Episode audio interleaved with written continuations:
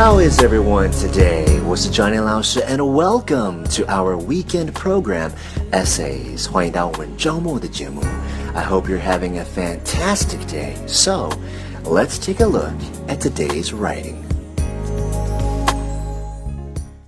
Today's essay is called The Story of My Life.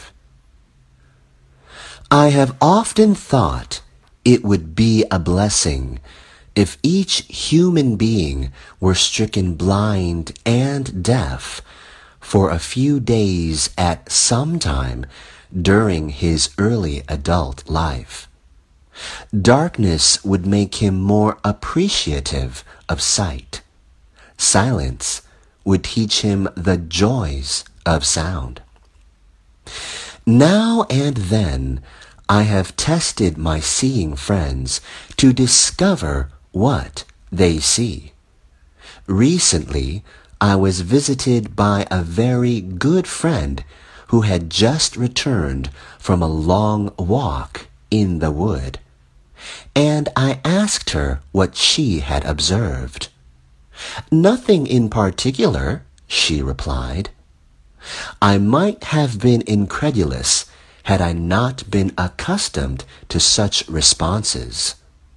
For long ago I became convinced that the seeing see little.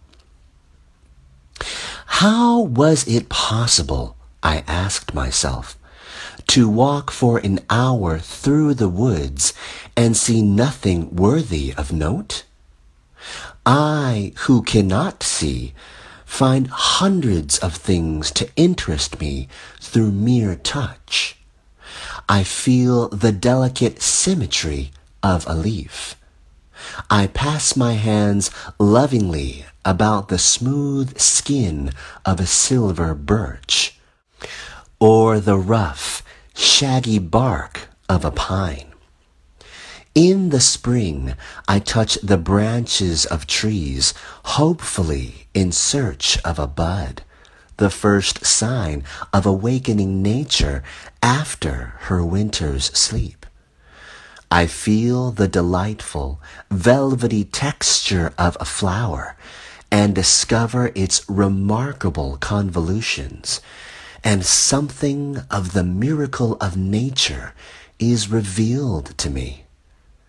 Occasionally, if I am very fortunate, I place my hand gently on a small tree and feel the happy quiver of a bird in full song.